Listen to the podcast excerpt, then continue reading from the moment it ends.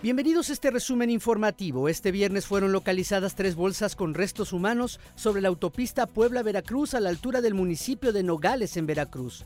Automovilistas que circulaban por la zona reportaron el hallazgo.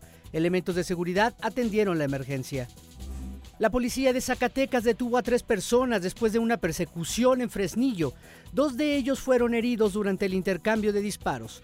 La Secretaría de Seguridad del Estado señaló que los detenidos están involucrados con los últimos hechos violentos ocurridos en ese municipio. En dos acciones diferentes, la Fiscalía General de la República incineró más de 1.300 kilogramos de cocaína en Tapachula, Chiapas. El órgano interno de control de la Fiscalía se encargó de supervisar el tipo y peso de los narcóticos y psicotrópicos. Hasta aquí este resumen informativo. No olvides seguirnos en arroba DN40 para mantenerse informados.